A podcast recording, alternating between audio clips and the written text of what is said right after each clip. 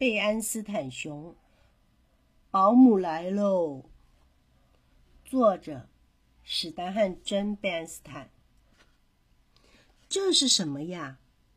从贝安斯坦熊家信箱拿出来今天的信件时，熊爸爸问道：“这是一封通知，告诉大家今天晚上将在熊熊国市政厅举行会议。”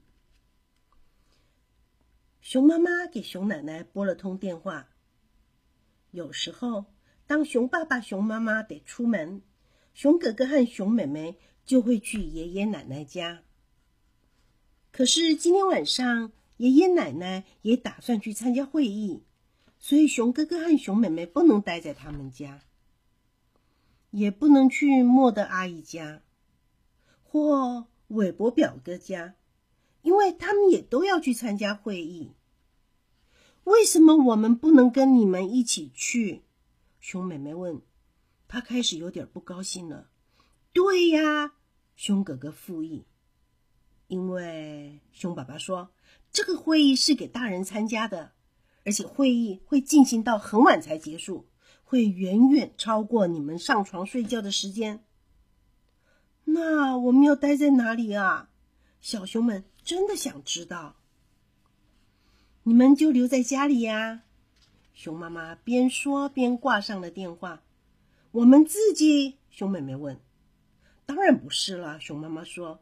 我已经安排了保姆了。保姆，熊哥哥问。是谁呀？熊妹妹说。熊妈妈安心的说：“住在路口那个空树墩的灰熊太太。”灰熊太太，小熊们说。而他们一点儿也不觉得安心。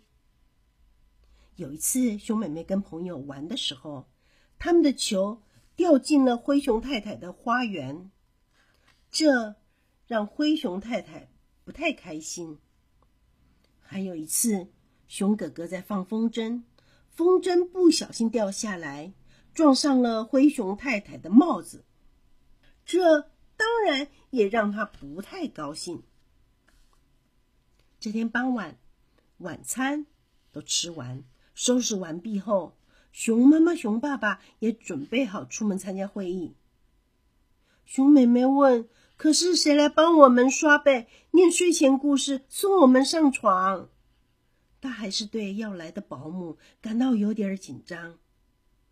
就我所知啊，灰熊太太亲手养大了自己的七只小熊。熊妈妈边说。边戴上了她的帽子，我确定她一定超级会刷背、念睡前故事和帮小熊盖被子的。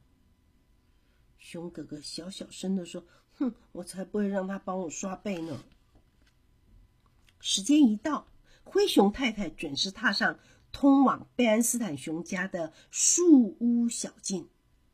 毫无疑问，这就是那一位灰熊太太。那位对风筝不高兴，也不喜欢小熊们踩坏他的花园的灰熊太太，她非常高大，几乎跟熊爸爸一样高大，而且她手上还提着一个抽绳包。晚安，各位！灰熊太太愉快又大声地说：“哦，二位，时间不会等你们哦。”他对熊妈妈和熊爸爸说：“你们得赶紧出发去参加会议了。”灰熊太太表达事情时，听起来强而有力，让熊熊们不自觉的就会照着他所说的去做。熊妈妈和熊爸爸亲吻了小熊，并且道了晚安，就赶紧出发了。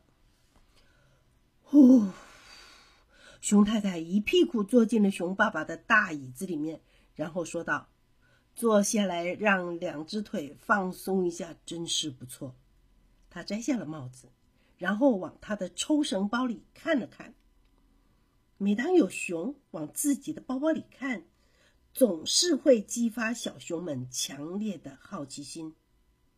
熊妹妹说：“灰熊太太，什么事呀？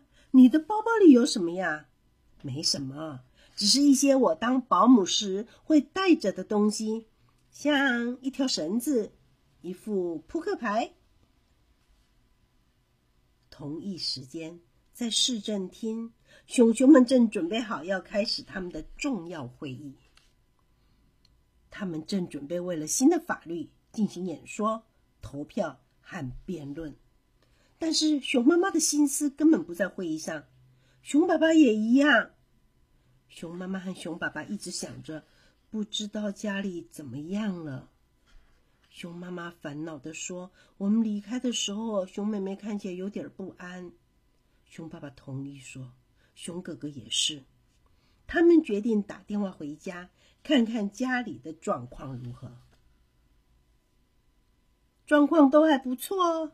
熊太太说：“熊哥哥和熊妹妹正忙着玩翻花绳，所以现在没有办法来接电话。”小熊们大声的喊着：“祝你们开会顺利！”但他们祝你们开会顺利。翻完花绳，他们接着用纸牌玩钓鱼游戏。这副牌也是从灰熊太太的抽绳包里拿出来的。然后。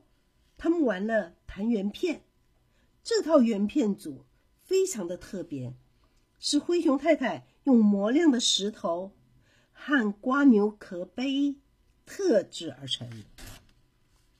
过了一阵子，小熊们开始打呵欠，于是熊太太送他们上床，而且他真的非常会刷背。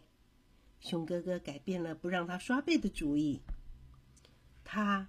很会说故事，也非常懂得怎么帮小熊把被子塞得紧紧的，让他们半夜不会踢被。希望爸爸和妈妈的会议很顺利。熊妹妹打着呵欠说：“因为我也跟保姆玩得很开心。”小熊们之后换过几次不同的保姆，不过他们最喜欢的还是灰熊太太。而且，他们总是很高兴能见到他。这个故事就说完了。